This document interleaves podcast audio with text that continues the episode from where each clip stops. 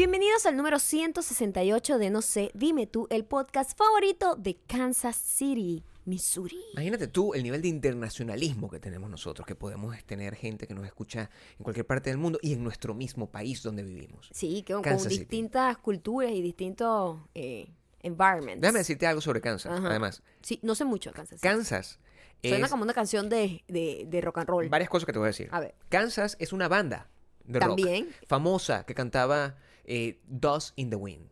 ¿Ok? Ah. Primero principal.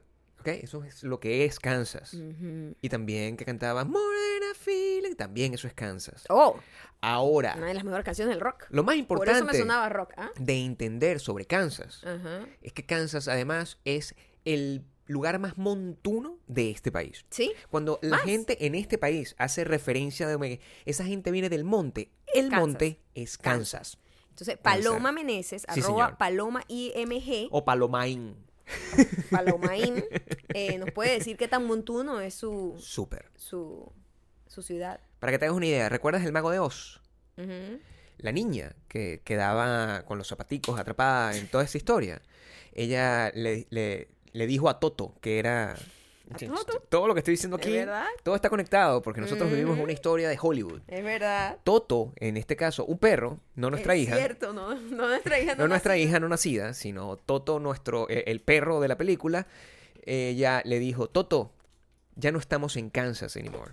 Y eso se convirtió chamo, en la como- frase Ya referencial. salimos del monte. Ya no estamos en el Lo monte. logramos. y es eso, verdad. la versión moderna de ¿Sabes que todo tengo eso. demasiado tiempo sin ver esa peli? Ahora la Claro. quiero ver. Hay que La verla para que entiendas. La voy a ver hoy. El- el- el- la, tra- la traducción temporal de todo eso es. Welcome to the Jungle. Eso es literalmente lo que significa. Mm, Es, Salió mira, del monte para llegar aquí a, a esta a locura. A esta locura. Claro, Eso es lo claro. que Bueno, significa. Paloma IMG, muchas gracias. Ya saben, síganos diciendo desde dónde nos escriben, nos Cantidad de escuchan. información inútil tengo yo en mi cabeza, ¿vale? No es inútil, está bien. No, no, no tenía. sabi- no, sab- no, no sabía por qué lo relacionaba con rock. Claro. Kansas City me sonaba rock Imagínate and tú, roll. Y ese es montón. porque hay una banda que se llama así, ta, ta, ta. Sí. Y además es el monte. Imagínate que tuviésemos Es un, una, tiene una conexión conmigo. Imagina que el monte tuvieses- tiene una conexión conmigo. Imagínate que tuviésemos un podcast donde el, el concepto del podcast sea decir ideas, li- ideas libres conectadas unas entre otras, improvisadas en el momento. O sea, este podcast que Es tenemos. literalmente lo que hacemos. Y para que lo veas en vivo, Ujú. directito, y que veas, nos veas fracasar en vivo y directo así, Sí. tratando de ver qué carajo es lo que vamos a, A ver qué decirte. inventamos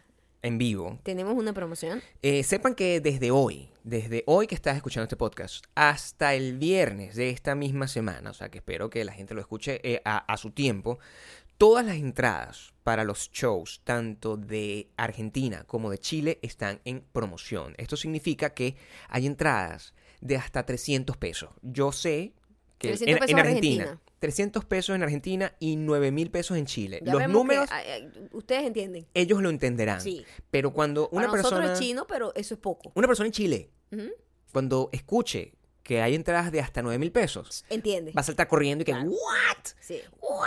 Y una persona en Argentina, cuando tú le dices que son 300 pesos, creo que, creo que ni siquiera comerse un, un- mate cuesta 300 pesos. O sea, ese es el nivel de promoción que hay. Entonces, por cierto, esta podría ser la última promoción que hagamos, porque bueno, ya tampoco quedan tantas, pues. Pero lo estamos haciendo como ustedes eh, cobran es por estos días para aprovechar, porque después se van a quedar demasiado guindando. Entonces, les repito, los links están en mi cuenta. Van a estar la foto con los links y toda la información va a estar en mi cuenta, arroba Gabriel Torreyes. Y en la de Maya, por favor, dejan todos los comentarios relacionados con este episodio. Ay, me llama la atención algo que hay países que así como que les dio flojera ponerle nombre a su moneda y dijeron pesos. Fíjate tú. Hay un montón de gente que, ¿cómo se llama tu moneda? Pesos. Entonces Sí. uno tiene que especificar. Pesos mexicanos, pesos argentinos, pesos chilenos. Qué curioso. Qué curioso. Y Qué nosotros, curioso. una gente excéntrica, bolívares. Mira. Guay. Imagínate tú. Esta gente aquí, dólares. Y Sí. hay otra gente que, dólares, dólares canadienses, muchos dólares. australianos, también tienen el nombre dólar eh, eh, popularizado. Yo pues. te voy a ¿Quién confesar. empezaría? Yo te voy a confesar que yo tengo ciertos conflicto muy grave con el uso del peso. El peso en particular usa el mismo símbolo del dólar. Lo detesto. Y esa ¿Qué- qué confusión, es eso? esa confusión hace que uno no sepa cómo comunicarse, porque claro, existe el, el orgullo latinoamericano, entonces, y, y el orgullo mexicano es entre los más grandes. Entonces tú agarras y tú le dices a una persona, Mira, en, en escrito, en, el- en el idioma moderno, tú le mandas, mira, son no sé cuántos y con el símbolo, y ellos asumen que estás hablando de pesos mexicanos. Y si tú haces lo mismo, el gringo siempre va a asumir que estás hablando de dólares. Entonces, la cosa se convierte en un Hay dos maneras mango. de definirlo mejor. Como tú lo haces. Yo lo coloco USD para que la gente lo sepa. USD, pero es que el dólar, el dólar, Sí. el signo va delante del, del número. Sí. Y en nosotros latinoamericanos, por lo general, ponemos el número y detrás el signo. Fíjate tú la cantidad de información no inútil que Porque sí nosotros no hablamos al revés como los gringos. Nosotros Claro. decimos 20 pesos y el Ah. peso está al lado derecho. Leemos hacia allá, pero ellos ponen el signo del dólar y luego 20. Esta Y lógica... ellos usan punto en vez de coma. ¡Coño, es confuso! Esta lógica se reproduce en, en todos los países de Latinoamérica. Por favor, explíquenme la economía. Explíquenme la economía de su ¿Qué país. otra moneda latinoamericana tiene un nombre distinto a peso? Eso Ah. es una información que así, así de golpe, no sé. Guaraní. Guaraní El guaraní de nuestro país favorito, Paraguay. Es... El guaraní. Ah, ok. ¿Y no tienen peso? No, No lo tienen- llaman peso tienen nunca. guara Guaraní. fucking ni, guara Ok, fucking nosotros tenemos bolívar. Nosotros tenemos Bolívar. Y eh, del resto creo que todo es peso. No estoy seguro. No, pero no sí, estoy seguro. sáquennos de la ignorancia. Eh, yo creo que el ecuatoriano. saber. Tenemos... El, el- ecuatoriano también tiene otra Creo que ellos se manejan en dólares. Mm, Y no eso- estoy seguro. Ya eso es por otra decisión. No estoy seguro con respecto a Perú. Segu- seguro antes tenían una moneda. Perú tiene una moneda. El sol. El sol. El los sol. soles. Tú eres como, tú eres la moneda de Perú. Yo Deberían moneda de Perú. tener una- Deberían tener la moneda Claro. mi cara. Imagínate. Eso sería maravilloso. Imagínate Perú, tú ir a piénsalo. Perú, Pe- no sé, Perú, tú, piénsalo. Perú, Piénsalo. Y llega así, oye, por favor. Me da un sol y salgo yo. me da un sol. Salgo yo. Imagínate tú poder ser prócer, patrona en Perú. Eso sería maravilloso. También imagínate que A lo mejor nos pierdas- robamos ese nombre y, y lo ponemos en Bakú. Claro. Esa es la moneda, es el sol. que tú también tengas un sol. Si todo el mundo tiene dólares y todo el mundo tiene todo pesos, yo tengo un yo sol. me robo el nombre sol. Ah, pues. Ah, ¿por qué no? Ah, pues. Para que seguir manteniendo estas ideas Sí, eh, flotando. Y, hacer- y hacerlas realidad, por favor, Bailando. en iTunes, Spotify, Audioboom y suscribirse también a youtube.com slash no se dime tú. youtube.com slash maya ocando. Y youtube.com slash Gabriel Torreyes, unirte a nuestra lista de correos en windowmilon.com en el botoncito azul para suscribirse. Botoncito, Y por favor, en el post que les voy a dejar Sí. a- ahora, en, este rato, momento, sí. no en este momento, porque en este instante, cuando lo lanzamos, la gente de España se pone a atorar y que dónde está. Mijo, espere. Estamos en el mundo sin tiempo. Espere, El mundo sin tiempo. Yo- yo- espera un poco. Claro. Pero te voy a poner un Espera videito. un poco. videito, un behind the scenes, ¿ok? Toma. En todos los comentarios, déjenlos ahí, en ese, en ese post, en arroba mayocando y arroba Gabriel Torreyes. No se desesperen que no estamos mandando correos por estos días, pero estén pendientes de sus eh, respectivas suscripciones y estén pendientes de la página widonbelow.com. No estamos mandando el correo, estamos probando algo. A ver si en vez de mandar correos todos los días, pues mandamos correos con un poquito más de distensión entre uno y otro. Vamos Sí. a ver, pero lo importante es que estén suscritos a todos estos lados para que nos puedan Y confundir. para que les llegue la información por la donde gana. sea, Claro. exactamente. Eh, por cierto, el post que les voy a dejar hoy Sí, es un behind the scenes. Porque una, una persona que uno no se da por vencido. Nosotros somos el afro ninja sí, en, en nuestra vida, en todo. sí. Eh, ahorita el viernes me pidieron que necesitaba unos headshots actualizados porque no me había hecho unos headshots con este pelo. Claro. Y tú tienes que estar constantemente actualizando tus headshots. Puedes eh, explicarle a la gente, para por la favor, gente que no tiene idea de no qué es un headshot. Exacto. Un favor. headshot es lo que los actores eh, o también gente de, eh, ejecutiva necesita para tener, pues, como para mostrárselo a la gente que hace audiciones, para mostrárselo, para usarlo además para artículos, para lo que sea, ¿no? Mm.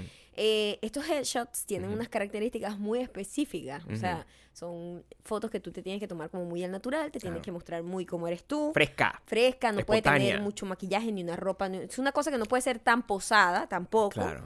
Tiene que ser como atrapado en el, así Es como... como una foto así de, como una foto así como del colegio. Ese es el headshot del colegio, ¿sabes? Bien. Pero con un poquito más de intención, como un poquito más de intensidad en la mirada para que la gente diga, oye, esta tipa me podría servir como de la cachifa número 3. A lo mejor. Hay una, hay- algo, ¿me entiendes? Hay una conexión aquí que, todos que todos compartimos en todas partes del mundo, que es el fotoestudio. El fotoestudio es una, es una experiencia muy latinoamericana, en mi opinión, pero probablemente también se extienda en, en- en Europa y en todos los países de habla hispana, donde siempre tu mamá te llevaba a hacerte una sesión de fotos como si tú fueras un modelo. Guay. Entonces, Bueno, nadie en sabe, ese pero todo el mundo... No, no, ahorita con la, con Claro. la saturación más bien de Sí. fotos que vas a tener de los hijos, porque el- no, no lo dejan ni respirar Claro, sin pobre. tomarle fotos. Exactamente. Este, no como a mí, Sí, no tengo sí, nada. no tenemos absolutamente Pero antes lo único que había era llevar al muchacho Claro. para una- un fotoestudio de esto para que le tomen sus fotos decentes. Yo, en particular, yo tengo excelentes fotografías porque yo desde niño siempre fui un supermodelo. O sea, yo tenía mis hechos perfectos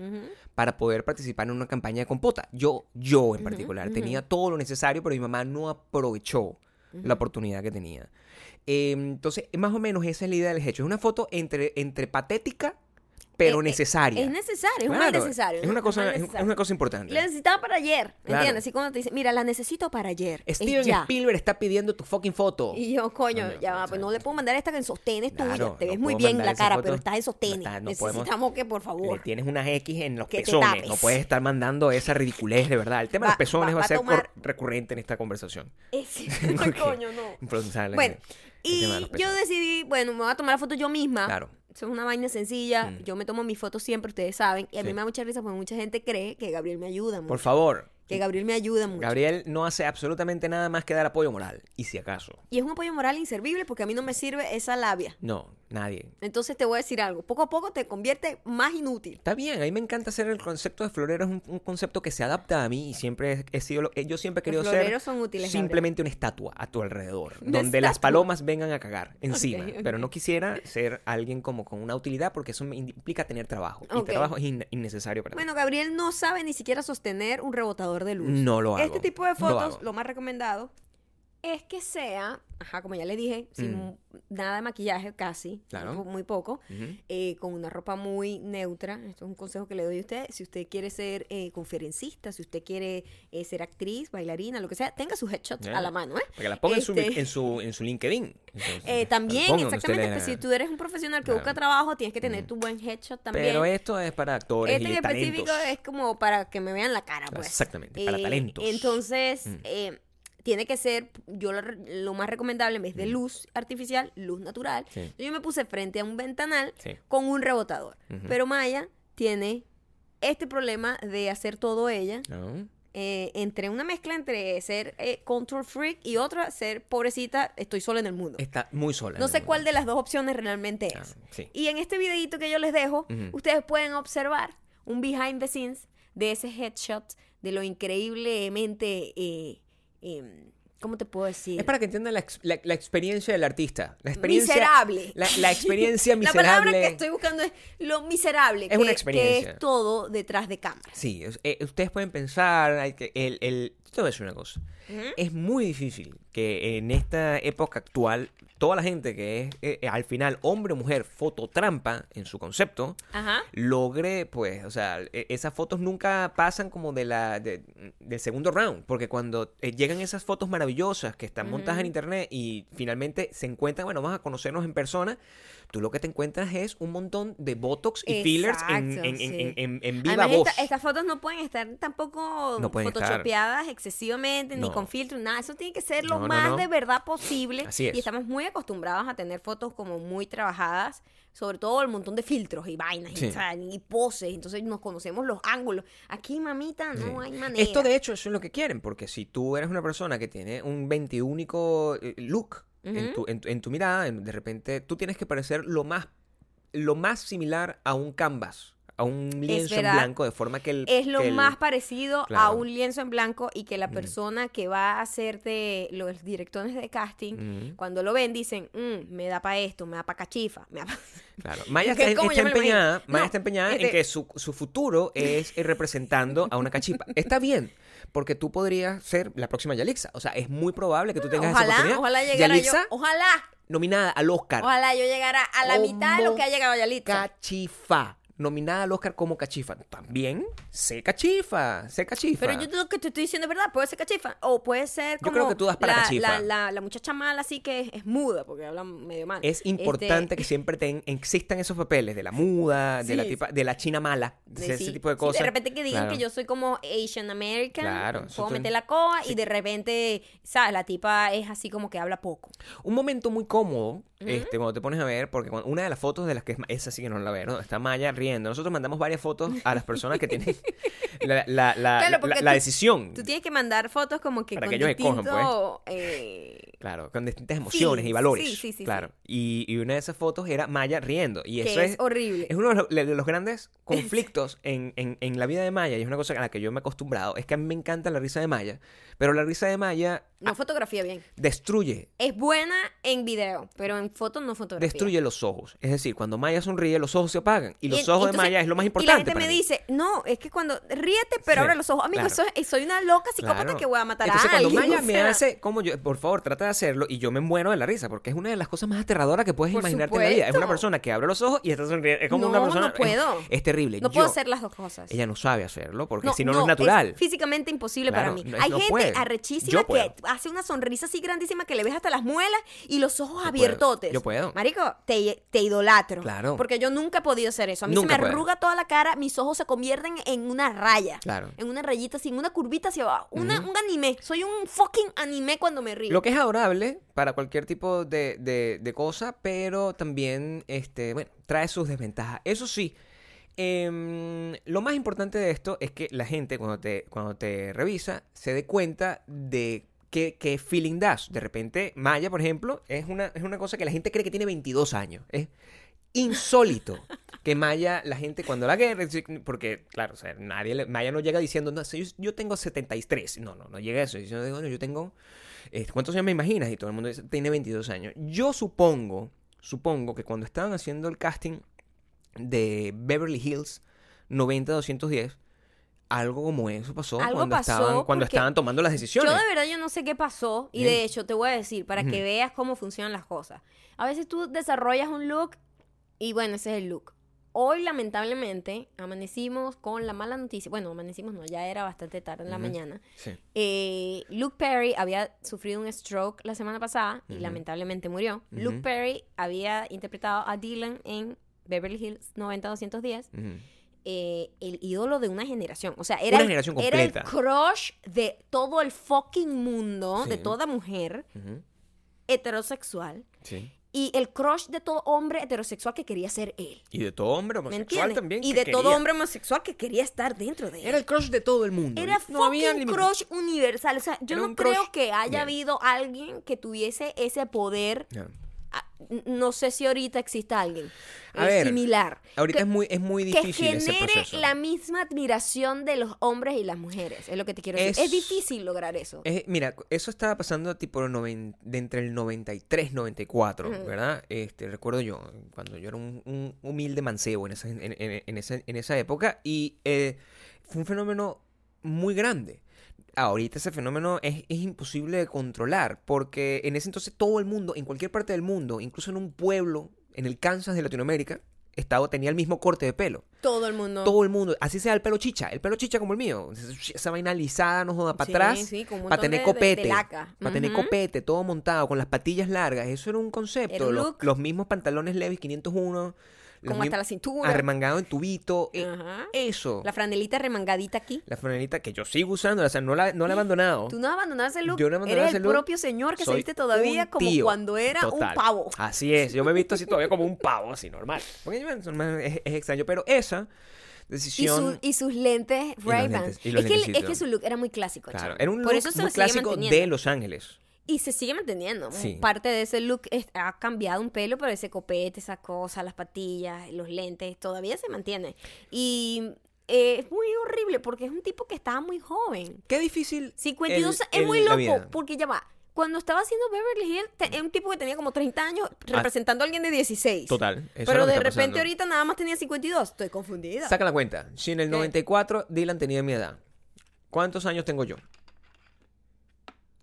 ¿Ah? Ahí está. Esa es una pregunta importante que se la dejo de tarea a la ¿Sabes gente. qué? Parece un, un- un quiz de matemáticas. Yo sé. Y Dylan Sí. era el cua- mi cuaderno de matemáticas. Era tu cuaderno de matemáticas. Era mi cuaderno de matemáticas. Qué lindo, ¿no? Yo, te- yo Yo recuerdo tenía que... los cuadernos de todos ellos Sí. y cada uno era una materia. Dylan era el más problemático, era matemática. Yo no tenía, yo no tenía cuadernos de- Beverly Hills 90210 porque Yo- también yo tengo cierta, cierto orgullo. ya va, ¿no? pero es que Sí. tú estabas un poquito más grande que yo. No, yo estaba chiquita. No, igual, Eh, igual. eh, cuando yo vi esos cuadernos, que no sé si eran Caribe o una vaina así. Sí, no. eran- ¿Cómo se llamaba? Norma? Norma, Norma, era claro, Norma. sí, yo me acuerdo. en Venezuela había una marca de cuadernos que siempre sacaba, licenciaba marcas de series y vainas Sí. así. de Baywatch. peluches y en cosas. esa misma época, en esa misma época está- estaba, estaba ¿No Baywatch. tuviste el de Pamela? No, yo El no- de CJ. Yo nunca tuve cuadernos de esos, yo los, yo los. Tú eras malote, tú lo hacías tú mismo. Yo lo forraba. Ay, marico, Sí. hubieses tenido un canal de YouTube Sí, haciendo así, do it yourself. Lo hubiese lo podido cuaderno. lograr, pero no, había- no existía esa tecnología en aquel No entonces. en había. Pero en ese entonces tener algo de esa gente era difícil porque Claro.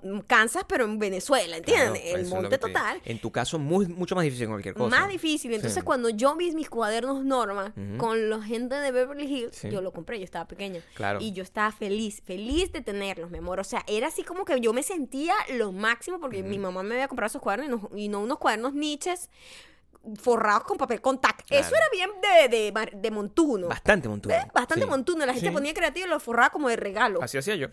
Imagínate. O sea, yo agarraba mis, fran- mi- mis revistas de rock. Ah, pero eso era distinto. Eso ya lo hice Eso yo lo hacía tu hermano más también. grande. No, eso yo lo hice ya más Sí, grande. no. Pero cuando estaba más pequeña, este, lo- me compraba los de... de- Yo tengo que Es confesar. más, antes de los de Beverly Hills fueron mis Sí. primeros cuadernos como, oh, como de grande. Pero eso lo mantuviste. Pero antes tenía unos que eran como unos peluches también de norma. Pero eso lo mantuviste. O sea, yo tengo que decirte, porque yo- te voy a confesar aquí, además te voy a tirar debajo del puente aquí. Yo me Ajá. acuerdo que en nuestra segunda tercera cita, este, cuando tú, tú estabas en proceso como creativo de escribir canciones para tu, para tu, para tu disco, en aquel entonces, tú tenías como una especie de cuadernito agenda diario que estaba Siempre me han gustado los collages. que estaba Gabriel. completamente forrado de Ashton Kutcher. Eso es una cosa que nunca voy a olvidar. Ashton Kutcher. Ashton fucking Kutcher, cosa que yo no entiendo. No te creo Te lo juro, era Gwen, si Ste- nunca me era Gwen. Stefani y Ashton Kutcher. Yo Mi no amor, lo eso fue sé. el único carajo que salía en la revista que Ah, tenía. la verga, pero bueno, a la hora de escoger una, una gente, tú tienes que agarrar y tener un poco de criterio cultural a la hora de poner, colocar. Pero yo no sé por qué a mí Ashton Kutcher nunca me mató. Eso yo lo vi, no sé. A mí, Te lo juro a que mí debe me dio ser que curiosidad. era el único carajo más o menos good looking que estaba en la revista y yo dije, me dio marico, curiosidad. este es. Yo hubiese esperado. Yo me sentí un poco amenazado. ¿Por qué? Porque yo hubiese decidido, coño, si hubiese tenido un tipo así, un Benicio del Toro, una gente así más o menos chocada, digo, coño, yo al menos tengo chance. Yo estaba empezando a salir contigo. Yo, uno analiza como cuáles son el benchmark de con quién está compitiendo, qué tienes tú en tu cabeza. Ujú. ¿Entiendes? Entonces, si, si tú tienes un bicho más o menos feo, más o menos chocado, tú sabes que, bueno, aquí yo me puedo meter. Pero si tú tienes a Ashton Kutcher, yo me sentí amenazado inmediatamente. Claro, eso no me detuvo, pero igual es una cosa que mantuviste desde No, tu pero época de- definitivamente era tratando yo de buscar una estética que no, no tenía más revistas, Gabriel. Sí. Era tan pobre que bueno. También es un poco difícil conseguir Era la única a- revista y Ashton Kutcher que estaba ahí y ese fue el que un agarré. poco difícil conseguir a Ashton Kutcher Porque en de, Caracas. de o sea, ser no de un ídolo mío, nunca, No, jamás. yo no creo. nada. Bueno, eso me- te lo cuento, te lo confieso aquí. No, No, sé dónde está ese cuaderno. Está, en mi que- casa. tengo que creerte porque Claro. yo de mala memoria, bueno, mi memoria Está es bien, terrible. pero confía en mí. Te, te lo creo. Sí. Pero es muy loco. O sea, se lo, sí. se lo cuestiono a la Maya del pasado. Digo, Sí, la. Maya del pasado tomó muchas decisiones erróneas en su vida. Bueno, pero no tan malas como otra gente. No tan malas como otra gente, por supuesto. Este, hay gente que ha tomado malas decisiones terribles. Muy, muy, muy, muy Se nos ha muerto un montón de gente. Esta generación está sufriendo, ¿ok? Hay gente Sí. que no es de esta generación y no entiende nuestro dolor por Dylan y Está por bien. Luke Perry. Siéntalo como un- que se nos, están viendo murió, se nos murió hoy también Ujú. eh, el cantante de Prodigy, que era una banda de los 90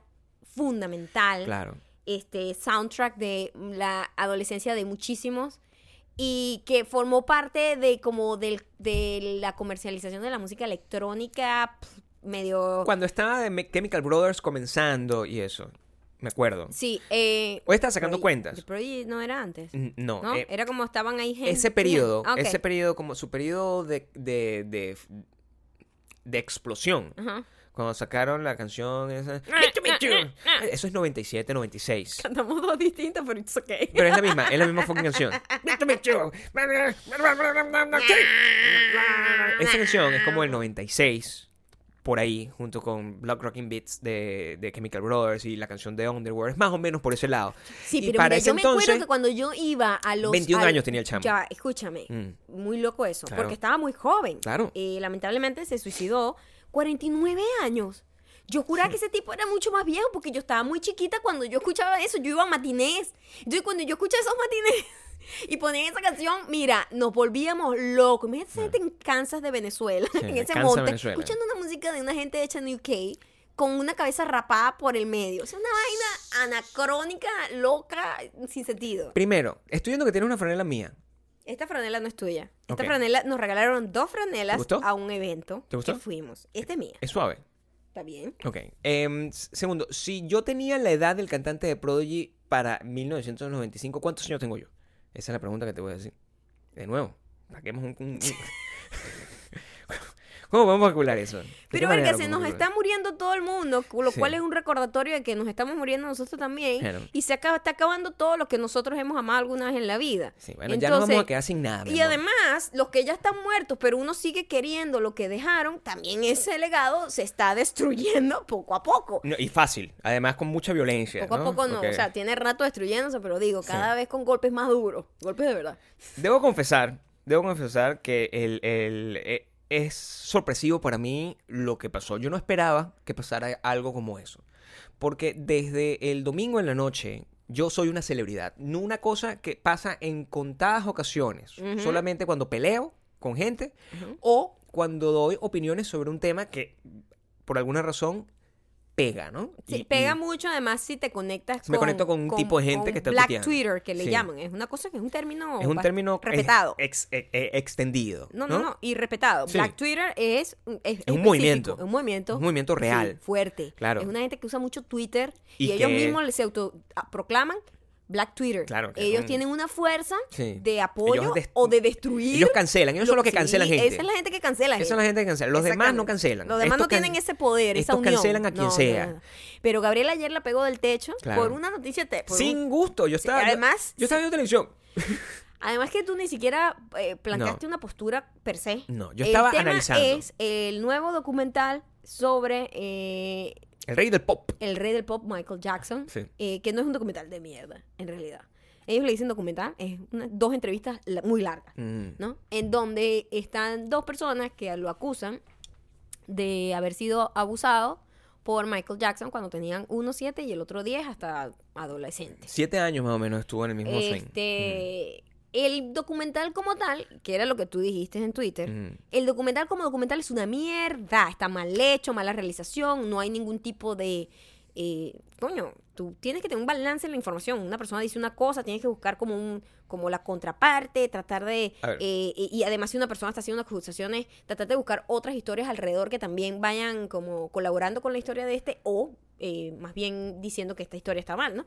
Es simplemente dos entrevistas innecesariamente largas porque lo hicieron en dos partes, dos horas cada uno. Cuatro horas. O sea, Oh, mira, vamos a analizar una cosa aquí. Vamos para, primero para aclarar lo más importante de todo esto. A ver, yo me puse a hablar solamente del documental. Como documental, eso es un desastre. Eso, eso no tienes ni pies ni cabeza. No. Porque tú como documental, y más cuando estás hablando de una figura como Michael Jackson, porque no es un documental sobre Juan Martínez, es, una, es un documental sobre Michael Jackson. Entonces, en- en- eh, tú para poderte lanzar un, un análisis sobre, sobre un hecho tan grave, además, como el abuso infantil, tú me imagino que tienes que a- a- a utilizar otros elementos de investigación como eh, ar- ar- archivos de los juicios que pasaron, porque no, no es que no hubo juicios, hubo un montón de juicios.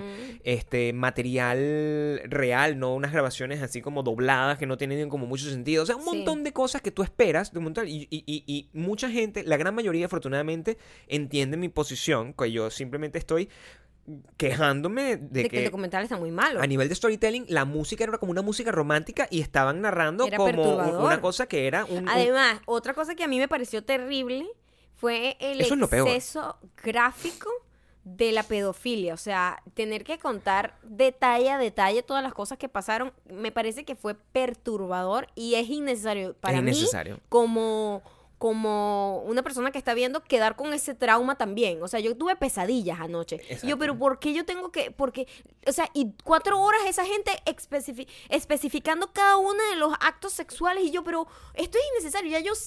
No me importa que me lo cuentes detalle a detalle. Si abusó de ti, dilo de una manera un poquito más... No necesito lo gráfico. Y eso es lo que Entonces, quiero como es como establecer. burda de amarillista. Porque el- el- eh, es, una cosa que está buscando solo el shock value. Y eso es, es- al final, eso es peor, porque estás, con- estás haciendo pornografía, básicamente. O sea, si tú eres una persona Mira, si es un pedófilo, lo escucha y, Y es está pornografía disfrutando, auditiva. está- y yo, está feliz. mío, what the y, fuck? y nosotros no sabíamos cómo seguir adelante, porque era una cosa como, esto tiene que llegar a algún lado. Una vez más, el, nuestra mentalidad es, la de Maya es, por favor, maldita sea, mátame. Y la mía es como que no, pero ah, esto tiene que terminar con algo bueno, con... un- con tiene que haber una información nueva o algo. Y no, o sea, literalmente. Yo, mi indignación cuando se acabó era como que, marico, o sea, es como yo me siento y yo digo cualquier cosa. O sea, Juan Martínez, de nuevo, me encanta ese nombre. Disculpa si hay algún Juan Martínez que me escucha. Juan Martínez me violó.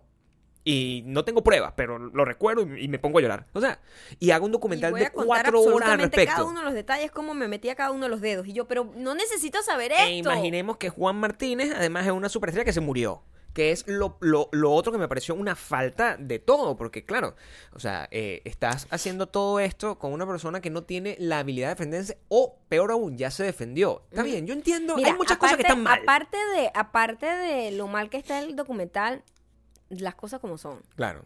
Hay cosas que están incorrectas. What the fuck? What the fuck. Quiero que sepan que esto es, si ustedes vieron ah, Abducted in Plain Sight, O escucharon la versión de Maya. al o respecto. escucharon mi versión de la niña que los papás simplemente no le paraban bola y eran unos idiotas y era, la niña estu- fue violada por años y años por el vecino. ¿Mm? Esto es exactamente lo mismo, dos historias. Claro. Los papás, what the fuck. A ver, O sea, los peores padres del mundo simplemente impresionados porque era fucking Michael Jackson, pues. sí, y ya. Y ya. Pero, Y ya. marico, a mí me llega un señor Sí. de 40 años. Sí. Mira, yo voy a dormir con tu hija de 7 años en mi cuarto. Sí. Hola, yo soy una persona Mira. que no tiene ningún. Yo soy un niño. Por eso quiero Yo dormir con tu hijo en el cuarto por un Vamos año. a tener una pijamada, pero solo para niños. y yo también soy un niño. We are the world. Marico, Sí. fuck you. Sí. Agarro mi carajito y me voy. O Y sea, ya. respétate. Quiérete. eh, quiere esos nueve meses que tuviste ese muchacho y que tuviste que pujar para sacártelo de, de aquí. Y es lo que- Marica, valórate. No. ¿Cómo tú vas a dejar que tu hijo duerma con quien sea? No, eso es muy raro. Eso es fucking raro. Y es lo que está, es lo que estábamos diciendo nosotros ayer, o sea, que bueno, también hay una manera de que esta película sea un poco más corta, o sea, Sí. como que, hola. Sería así. Sí, Esto hubiese sido Sí, nuestra versión de, de ¿Quién la- eres tú, Michael de- Jackson o la mamá? Eh, yo soy la mamá. Ok. eh, Hola. Ay, sí, ¿Cómo ay, estás? Me qué emoción. encantaría que tu hijo ¿sí? se quedara conmigo a dormir todas las noches en una pijamada en mi mansión Neverland. No, mira, no, eso no va a pasar. End. Ahí está. Exacto, No pasa se absolutamente acabó. nada. Ni el niño O sea, jamás a violado, mierda, jamás no, violado. No le pasa absolutamente nada. Ah, Son los siempre peores supervisado. padres del fucking Siempre mundo. Los Coño, peores si tienes un hijo, supervísalo. A ver. ¿Cómo tú vas a dejarle un muchacho? Eso Yo ni no siquiera te- le dejo un no- gato a No nadie. estoy justificando ningún violador, pero marico, gato. Be better, A ver. papá. Coño. Sea un mejor papá. No, no hay nada, nada. Vamos a. La culpa jamás va a ser del niño. Obviamente, no. No, la culpa nunca va a ser de la víctima. La culpa es de los papás. Totalmente. Es, horrible. lo que- Totalmente. Ahora, a- a- haya pasado o no haya pasado. O sea, si el río suena tanto. Sí, exacto. Alguna piedra No tiene que haber puedes pasado, agarrar- es lo que yo digo. no puedes O sea, yo no sé si estos dos en Pero específico estén diciendo la verdad porque han sido ya eh, descubiertos como mentirosos en otras Sí, ocasiones. pero eso no importa. Eh, pero, marica, Eso no si importa. como dicen, si el río suena. Además, ¿qué hace ese señor Sí. teniendo una amistad con niños? Bueno, Ya de ahí, vamos a partir de ahí. Tú no tienes por qué ser amigo de niños, primero. Segundo, No. ¿qué hace durmiendo un adulto con niños que no son de él? O sea, en serio, en serio. Ay, no, es muy desesperante. Entiendo todo el tema, ¿no? Yo, o sea, yo entiendo toda la imagen, toda la historia. Michael Jackson no tuvo infancia, es un muchacho que tiene un problemita, eh, crece, se convierte en una persona más problemática, pero en algún momento desarrolla pues una, una intención sexual y esa persona pues se duerme con un niño. Suponte que sea inocente, cosa que yo dudo personalmente. Totalmente. Yo dudo Sí, sí, sí, completamente sí, que sea inocente, pero suponte que sea así. Marico, o sea, ¿qué tipo de madre y qué tipo de padre alcahuetea que simplemente coloques a tu hijo En esa posición. en esa posición. Tú no tienes que poner a tu hijo en esa posición. No. Y no importa que el niño llore. O sea, "No, no, yo yo, Michael, es mi amigo. No, marico, no. Todo o sea, el no peo puede. o sea, era porque la gente de mierda, Claro. Porque son unas basuras las mamás, Mm. honestamente. Sí. Esa estaban, mamá en particular. Estaban sí. súper compradas. Sí. O sea, las tenían como unas reinas viviendo en la en, en En Neverland. Neverland, sí. Y, ay, marico, mientras a mí me mira donde me estoy quedando aquí, no joda, tengo hasta, tengo sirvientes. Cógete a mi hijo. Viajando ¿ah? con el niño. ¿Ah? Es- no, no, no. Cógete a mi hijo mientras yo tengo aquí sirvientes. Porque, marico, no puede, puede ser. existir semejante inocencia y estupidez para tú no sospechar que un señor de 40 años durmiendo con tu hijo sea normal. A ver, puede ser que no sea un pedófilo. Pero ¿por qué vas a probar la suerte?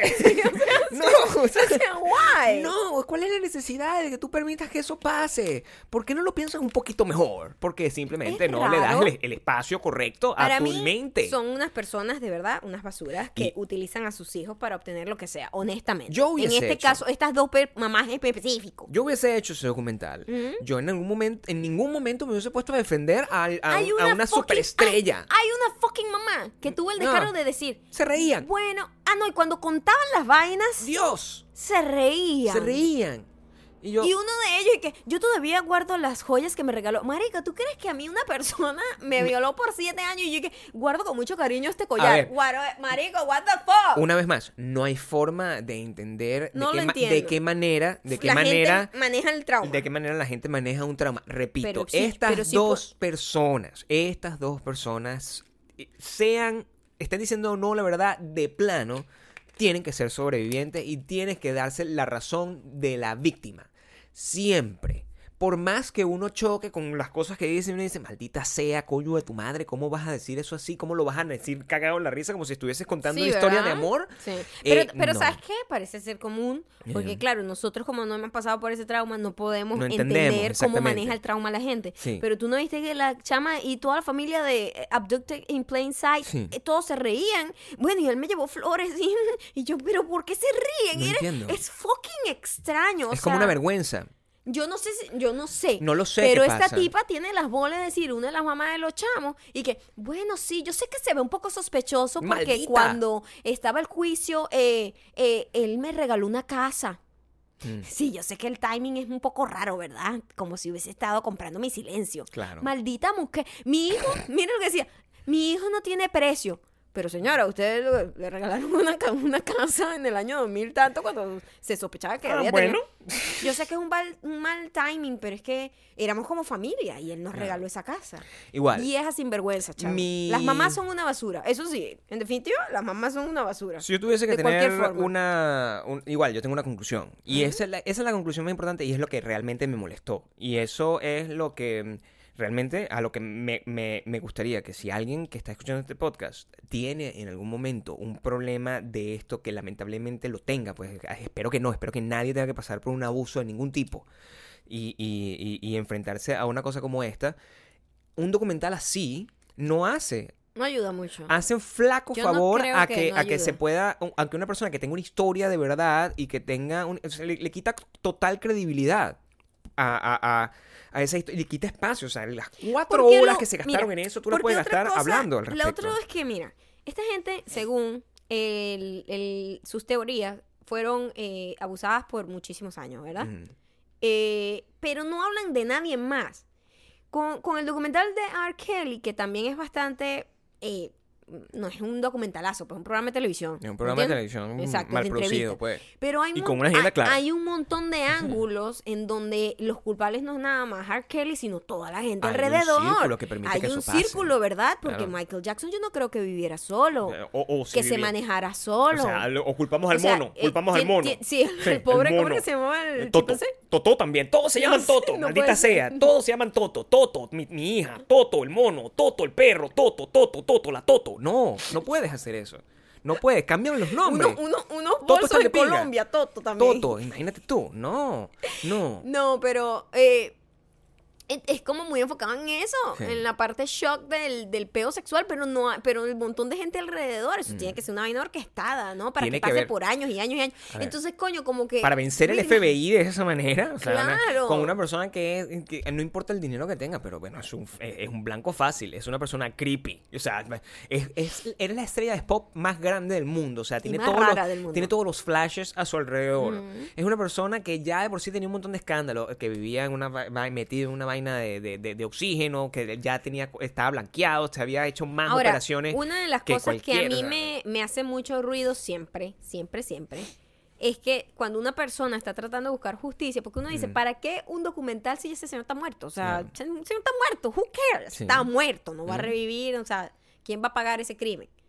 Pero cuando siempre están como detrás de plata, pierden mucha credibilidad. Sí. No quiere decir que no haya pasado, pero pierde credibilidad. Sí. Sus intenciones están un poco tergiversadas. Lo que más me preocupa es, es que de si, si, si la plata no fuera la intención, sino la intención sería de alguna forma tratar de o, o- o tratar de llamar, de, hacer un llamado de atención, porque ya Michael Jackson no va a pagar si hubiese hecho algo, ¿verdad? No, sí, él tiene- ellos tienen unas demandas. Ok, pero, eh, eh, pero el, si el, Ellos están buscando 250 millones si de lo que dólares. si, si lo que estuviesen buscando fuera este hacer un llamado de alerta para que otras madres, por ejemplo, otros padres no permitan que una situación como esta vuelva a pasar. Y como para que las niños y niñas que se vean envueltos en una si- situación similar, sea con un familiar o con una persona así extraña, este, tengan como herramientas para identificar de que, hey, eso no es que tienes una amistad extraña donde se tocan, es que eso es abuso de alguna forma y claro y raspado.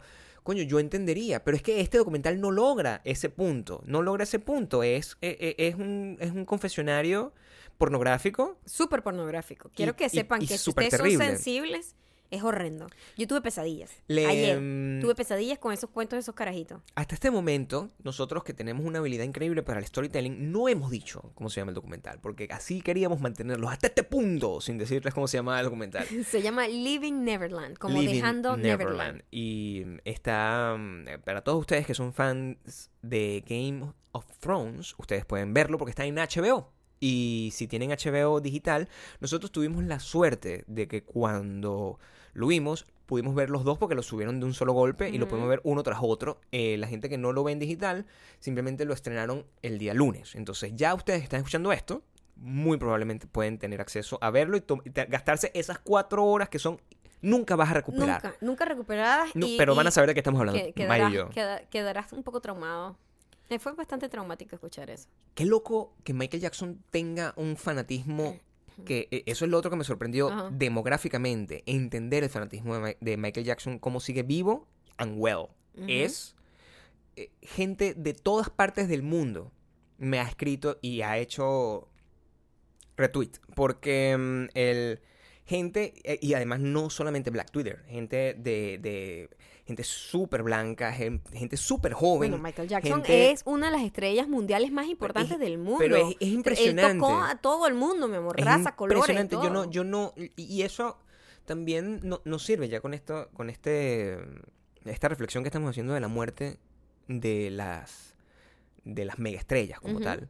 Es que ya no existe. Esto, Michael Jackson fue la última y la única, quizás, estrella de ese tamaño. De ese tamaño, No sí, existe ninguna tamaño, ningún artista. Nadie. Nada, ningún Justin Bieber, ninguna Madonna, ninguna Lady Gaga. No Nadie le hay, llega a los tobillos. No hay nada que tenga el nivel de pues, impacto. pues, personalmente, un desastre. No, pero es que a nivel de impacto, a nivel de mito, Sí. a nivel de... de- Y eso también lo debe haber vuelto más loco, chamo. Porque Claro. un tipo que vivía como encerrado en su propio mundo y, Es una persona que nunca vivió. y no vivió. Es no una persona vivió. que nunca vivió, comenzó, eh, arrancó la vida Ahora, trabajando. ¿sabes qué, ¿sabes qué pasa también? Que yo leí, eh, y según esto es lo que pasa, cuando Mm. la gente tiene traumas importantes en su vida Mm, y la fama es considerada emocional y psicológicamente como trauma. ok. Psicológicamente es considerado cuando es un cambio en tu vida No muy, he- no he sufrido de eso nunca. muy fuerte. No he sufrido nunca. Y cuando la gente sufre un trauma, mentalmente, esa persona al parecer se queda estancada en esa edad. Ok. ¿Entiendes? Mm. Entonces, cuando un niño es eh, abusado sexualmente cuando niño, mentalmente, psicológicamente, su madurez, su, emo- su, su Se- capacidad se- se emocional para ahí. se para ahí. Mm. Y eso es lo que está ahorita sufriendo Justin Bieber, porque Justin Entiendo. Bieber le llegó su fama a Cuando los era muy 13 niño. años. Claro. Y él quedó tocadito, pues él, Sí. él está todavía mal, ahorita sufre depresión, ansiedad, está todo mal porque, porque no la, fundación la, la, la fundación. Sí, está bien. Sí, la, La- la base, pues, La de base de, un ser humano, esa capacidad de tener control emocional, de conocerse, de, de descubrirse, de tener fuerza y de tener, coño, una personalidad marcada, no se permite eh, que se tenga si tú te estás siendo como Michael Jackson, un niño como de los ocho años, siendo una mega estrella mundial. Yo tengo una pregunta entonces, este, y eso eh, mm, ah, lo llamo capítulo y me preocupa muchísimo más, porque en estos días donde todo el mundo eh, básicamente es famoso desde muy temprana edad. Claro, están mal. eh, Y es- se es quedan totalmente- estancados. Tú no ves que esa gente que Vamos se a queda... vivir en un se- mundo se- de gente mon- m- mente pollo. Sí, porque se quedan como, como Claro. el mentepollismo de esa edad de que, marico, yo soy famoso, yo soy sabrosón y se quedan con ese Eh, mojón. entiendo. Y yo creo que es un poco el mojón también con el que se quedan muchos hombres que fueron unos latin, unos latin lovers, como unos, como unos heartbreakers, ¿sabes? Eh, como unos bichos que son sabrosones cuando están jóvenes y ellos en su mente siguen viéndose como si fuesen unos carajos que están buenísimos y que se controlan a chamas jóvenes sin darse cuenta que le están chuleando los reales. ¿Me entiendes? Porque Claro. viven como todavía pegados en esa, en esas eh, glorias del pasado. Si yo hubiese sido un galán Ujú, en 1991, ujú, ¿qué edad tendría hoy? Exacto. Esa es la pregunta que te tengo que hacer. Em, Bueno, mira, si te quieres traumatizar, puedes ver el, el documental. Está bien verlo. Yo lo vi eh, tratando de... eh, porque, coño, es difícil. Uno siente una admiración por... También yo quería que terminara y estaba muy aburrido. por sea, Michael Jackson, pero yo quería ver como las historias de estas personas porque nunca les había prestado atención realmente. Estaba muy aburrido ese documental. Llega un momento en que decía, por favor, acaba. Pero o sea, malísimo. El documental sea, malo, malo. Pero creo que hay que verlo. Malo. El de Courtney, el de Courtney Love y, y, y, y Kurt Cobain es una, una obra de arte. Eso es perfecto porque era como una, un teatro del absurdo lo que estábamos viendo aquí. Pero eh, y esto estuvo en Sundance y la gente... No eh, puede ser. Es una falta de respeto. Una falta de respeto. eh, ah, O horrorizado. sea, es pornografía auditiva. No entiendo, no entiendo. La narrativa es Mientras completamente te cuentan pornográfica. toda la pornografía, te ponen la foto de los niñitos. y con Aterrador. música y con música, como romántica. romántica como Ay, que no, ay no. Entonces, bueno, la verdad se llama Living Neverland, lo pueden ver ahí y mm, también Living de dejar, no de vivir, Sí, por sí, si por favor, para que lo mi- busquen bien. porque tiene que ver con mi inglés que no es tan positivo No, se pronuncia casi igual, mi amor. Claro, es la misma pronunciación. discúlpeme. Esas son las cosas del Eh, inglés. am, antes, de, antes de caernos y encerrarnos a ver eso, nosotros eh, tuvimos un día maravilloso. Y eso también es importante, tener días maravillosos, porque cuando tienes días maravillosos, pasa y de repente, de la nada, como yo, nos llega un documento que nos cambia la vida. Y tú dices, oye, nos llegó finalmente el documento que estamos esperando desde el miércoles. Es verdad. Y te emociona, ¿no? Es verdad. Te emociona que tienes el documento que tienes y el cual me encantaría poderles decir, pero todavía no puedo. Es verdad. No puedo. O sea, la vida te da y te quita. Nos Claro. quitaron a, a Dylan Sí. y me llegó un contrato. Nos quitaron a Michael Jackson, pero no llegó algo. Entonces, Sí, fue como... eh, ha sido un día bastante... ha sido un eh, día bastante loco. A- bipolar ayer también, ¿ah? nosotros eh, nos tomamos un, un momento y para vivir ayer una fue experiencia bipolar distinta. porque vivimos una experiencia muy linda Sí. eh, temprano y después vimos ese documental que me dio pesadilla. Sí, y en In Between estu- no- fuimos estafados por una gente que vende sándwiches, pero eso es, eso, eso es parte de otra historia a la cual llegaremos en algún momento. Quiero hacerles saber que si ustedes por casualidad, muchos de ustedes no viven en Los Ángeles, pero si tienen la oportunidad de venir a esta ciudad a visitar, hay un lugar que queda en, en el centro de Los Ángeles, en Downtown LA, que es precioso y que ocurre todos los domingos. También, si viven en Nueva York, ustedes lo tienen, especialmente en Brooklyn. Es una especie de mercado de comida, de food trucks y de... Tiene hasta, de- creo, de ropa también. Es un mercadito de esto. Es un mercadito con muchas cosas, como tiene ropas, tiene productos, tiene velas. que tiene se cosas. llama Smuggersburg. Ese es el nombre Bastante complejo. como tal. Y queda ubicado.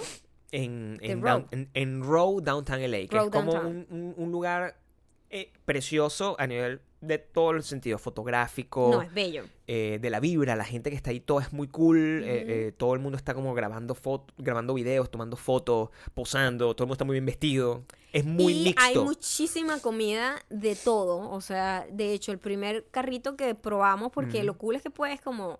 y te, me- testeando, pues. Irte como, sí, como un Sampling. snack aquí, un snack aquí, un poquitico de esto. Mucho más barato que comer Este, además en un, en un lugar solo. En un brunch, pues, Sí, por, por ejemplo. Sí, mucho más. Y lo- primero encontramos un carro que era colombo-venezolano y tengo algo que decir. Sí, mira, la- eh, el lugar... Tengo algo que decir de No sé si quiero decir el nombre. No lo digas. No lo voy a decir. Solo voy a hablar específicamente de una cosa. Nosotros Eh, no, llegamos emocionados y que Sí. empanadas, tenemos, yo creo que tú y yo tenemos más de 4 o 5 años sin comer empanadas. Sí, Más tenemos más, menos. de 4 o 5 años sin comer sin empanada. comernos una sola empanada. No nos hemos comido una ¿verdad? empanada en Porque cerca de nuestra casa hay una, un localcito venezolano, En- pero es como más gourmet y y solo vende no hay arepitas. empanada, ahí no hay empanada, Sí. ni hay tequeño. Entonces, bueno, mira, vamos a comprarnos, no mucho, no nos volvamos locos. Nos comemos una empanadita y un Sí, tequeño y vamos probando otras Vamos cosas. viendo ¿verdad? qué tal. Pero La em- tenemos ese la- antojo de la empanada. Nos dicen, ¿la empanada de qué la quieres? Ah, de carne. Sí. De carne y un tequeñito, porque el tequeño al parecer era un poquito más o menos grande. Pues no, Sí. lo vendían así como por unidad. Tenían arepas también, pero no íbamos a pedirme Sí, yo no quería como un plato de comida, yo quería probar. Tenían testing. Cuando me, yo digo, testing. coño, Gary, yo no confío mucho en esa empanada porque dice empanada colombiana. Yo no leí que decía, empanada colombiana. empanada colombiana No lo y otra arepa venezolana. O sea, tenía como la especificación Tenía como de que era cada cosa, ¿no? Está bien. Y cuando a mí me llega la empanada. Colombia, be better. la empanada lo que tenía era papa. ¿Qué pasa con ese Lo que tenía era papa. Carne tenía tres hilos. Y yo, esto no es una empanada. Esto no, o sea, por fuera lucía como una empanada. La harina pues, se parecía bastante a nuestra empanada.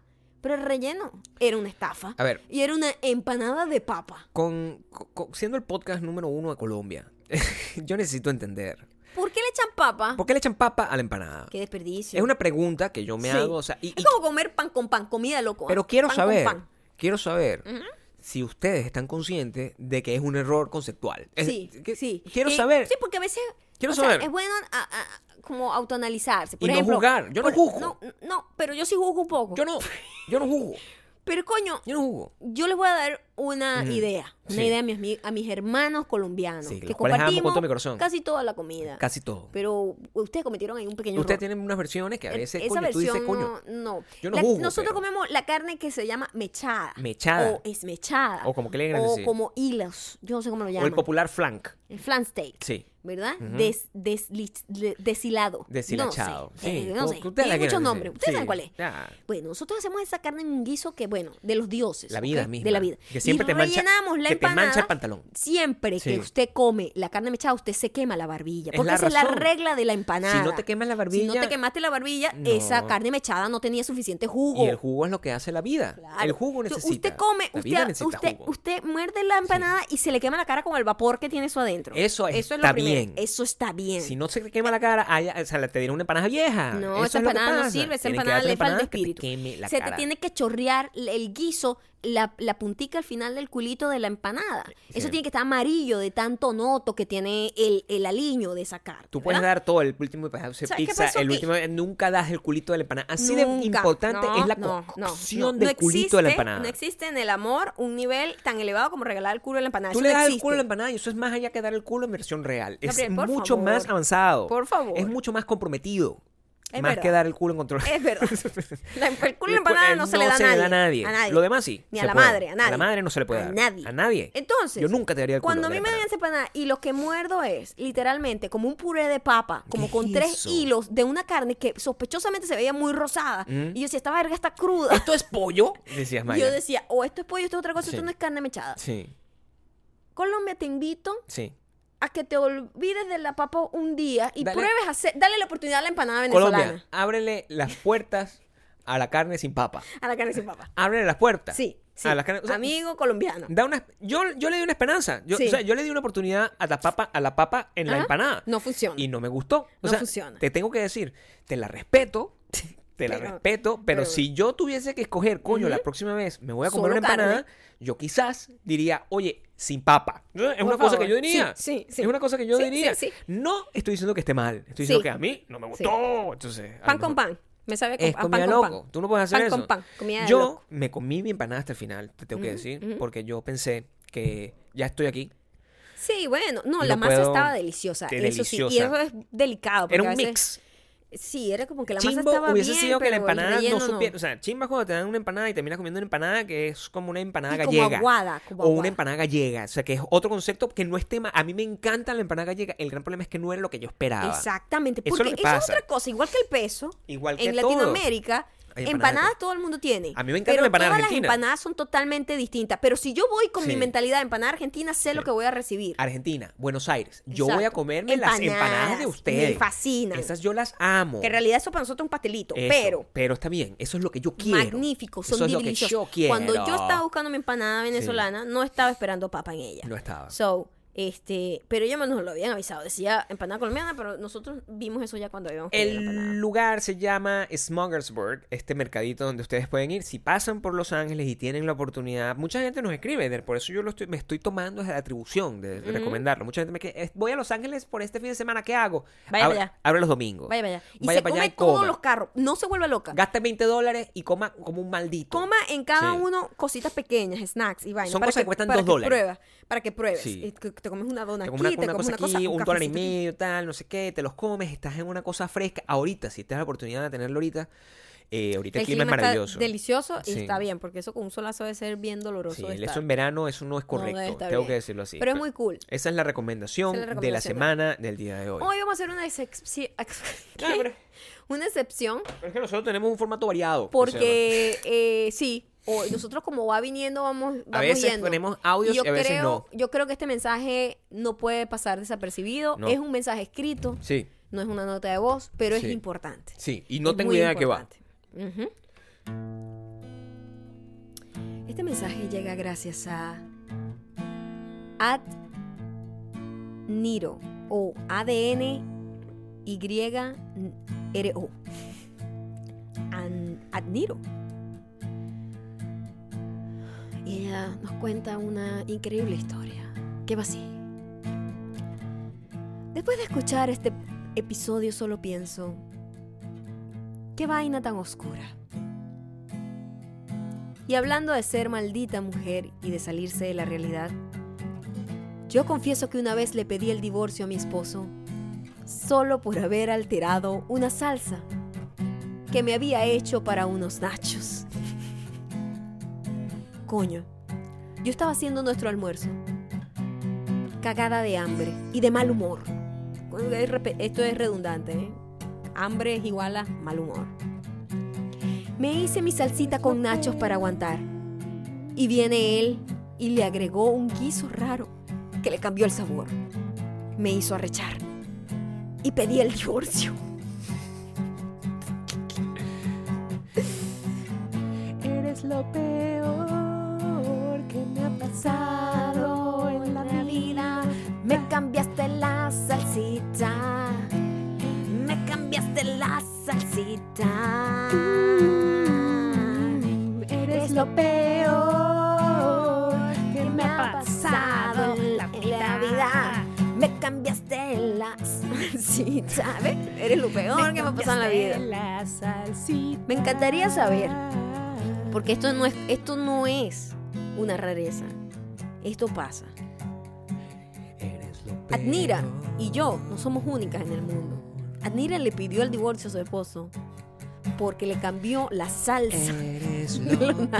Eso puede llegar, eso puede ser realmente estar en el número uno, más arriba del mío, porque el mío eh, involucraba carrera. Eres lo Esto es una salsa de nachos. que me ha ¡Qué locura!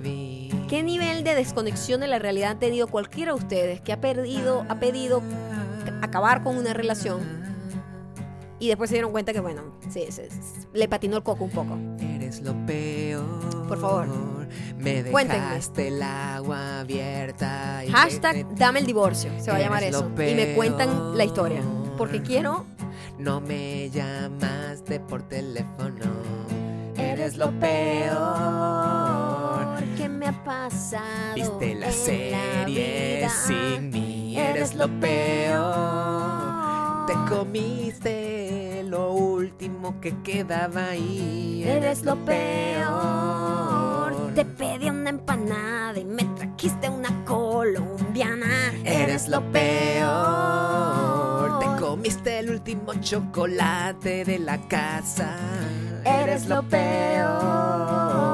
Me paré emocionada para hacerme un café con leche. Te tomaste la leche, maldito. Eres maldito sea el día que te conocí. Eres lo peor. Muchísimas gracias por haber llegado hasta aquí. Por favor, ya saben, déjenme los comentarios en el post de los, del behind the scene del headshot y ahí me cuentan hashtag dame el divorcio para ver qué locura, por qué han terminado o por qué pidieron terminar y después reaccionaron porque se dieron cuenta que, bueno, se volvieron locas por un momento o locos. Y por favor, vayan a mi cuenta si quieren comprar su entrada, por favor. Eres lo peor. Ya saben, arroba mexicano, arroba Gabriel Torreyes. Eres lo peor que me ha pasado en la vida.